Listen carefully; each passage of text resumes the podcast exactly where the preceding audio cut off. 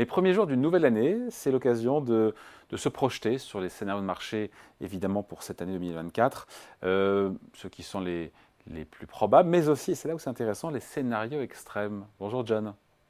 Bonjour David. John Plassard pour la Banque Mirabeau.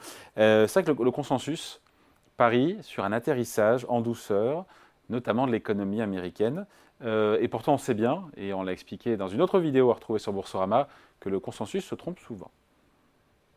Oui, tout à fait. Et, en fait, ce qui est assez étonnant, c'est que, en fait, malgré euh, toutes les interrogations, et il y en a beaucoup euh, pour cette année, euh, comme vous l'avez dit, il peut y avoir énormément de surprises.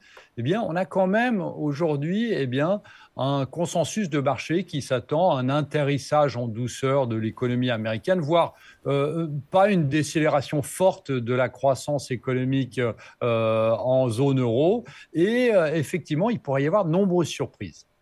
Bon, justement, on va s'intéresser à ces surprises. Elles sont de, différents ordres. Euh, déjà, d'un point de vue économique, on l'a dit, donc décélération euh, tranquille, j'ai envie de dire, de l'économie américaine et aussi chinoise, mais ça pourrait ne pas être le cas.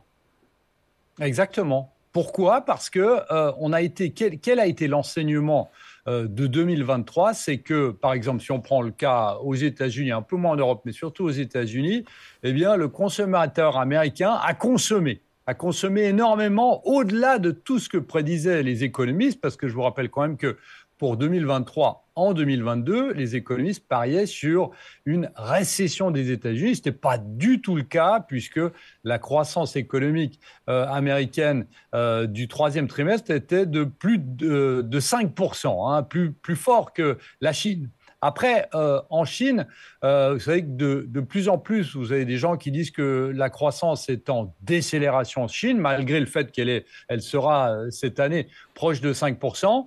Mais on a vu que l'année passée, eh bien, la confiance du consommateur chinois, qui pourtant normalement n'est pas impacté par les décisions gouvernementales, eh bien, a connu une très très nette décélération. C'est normal, et ils ont été enfermés pendant près de trois ans après le, Covid. Et euh, tout l'épargne supplémentaire, l'épargne accumulée durant le Covid, eh bien, pourrait, pourquoi pas, se déverser beaucoup plus qu'attendu cette année dans l'économie locale, mais aussi l'économie mondiale. Je vous rappelle quand même qu'on dépend euh, beaucoup de l'arrivée de touristes chinois ou de l'achat de, euh, des Chinois de nos machines-outils ou de notre luxe, par exemple, en Europe. Donc ça, Ici, ce serait une surprise très forte sur laquelle le, consensus ne parie pas, c'est-à-dire non pas une décélération forte de la croissance économique, mais une réaccélération, une stabilisation de la croissance à un niveau très élevé. Alors, surprise donc euh, économique, surprise aussi potentielle sur le plan monétaire, euh, avec moins de, baisse de taux euh, des banques centrales que ce qui est attendu. Oui, tout à fait. Parce que, vous savez, euh, lorsque vous regardez la projection, par exemple, de la Réserve fédérale américaine, au sein des membres de la Réserve fédérale américaine, vous avez euh, deux, euh, dans les nuages de points, vous savez qu'on appelle les dot plots, vous avez deux membres qui parie sur zéro baisse de taux cette année, alors que vous en avez un qui parie sur six baisses de taux. Et on en avait déjà parlé ensemble l'année passée, David, c'est que, par exemple, on avait aussi un consensus où vous aviez certains économistes qui pariaient sur cette année sur zéro baisse de taux et euh, l'analyse du BS qui, qui pariait sur 11 baisses de taux. Donc si on est dans une situation où, euh, comme on l'a dit juste avant, la croissance économique américaine reste très élevée, l'inflation redémarre, et vous savez que c'est un peu euh, la thématique, hein, que ce soit en Europe, en Suisse ou même aux États-Unis, on a l'impression que à cause de données de comparaison, notamment, l'inflation peut redémarrer, pas toucher le pic, mais redémarrer. Eh bien, potentiellement, on pourrait avoir, et ce serait la surprise de 2024, eh bien, une banque centrale américaine, voire une banque centrale européenne qui décide de garder ces taux élevés et de ne pas les baisser. Le fameux higher for longer, mais qui dure encore plus longtemps, c'est-à-dire gardons les taux à un certain niveau pour être certain de ne pas euh, rentrer dans le cas euh, qu'on a eu dans les années 80 où Paul Volcker avait, qui était l'ancien euh, chef de la Fed, avait monté les taux très fortement après les avoir baissés et la même année les avait remontés proche de 20 à 20% Alors c'est évidemment pas le cas, mais on est dans une situation où potentiellement ça peut être le cas. Ok, très bien, ça fait une deuxième surprise. Surprise politique aussi, pourquoi pas, cette année en 2024. Il y a les élections, notamment aux États-Unis. Oui, tout à fait. Et, la chose qui est très importante à, noter ici, c'est que 50% de la population mondiale cette année pourra se rendre aux urnes. Alors, ils ne vont pas tous y aller, mais ça représente quand même 43% de la croissance mondiale, 43% du PIB mondial. Vous avez dans ces pays, vous avez dit les États-Unis, mais vous avez la Grande-Bretagne, vous avez l'Inde et, euh, d'autres pays. Euh, et donc ici, on pourrait avoir une surprise. Alors on pourrait avoir une surprise, bien évidemment, euh, celle qui nous saute aux yeux, c'est évidemment les États-Unis, avec un duel que tout le monde prédit en Joe Biden et Donald Trump, mais pourquoi pas l'arrivée surprise comme en France d'un nouveau, entre guillemets, comme Emmanuel Macron, mais d'un autre, d'un chevalier blanc comme il l'appelle aux États-Unis. Donc ça, ce serait évidemment une surprise.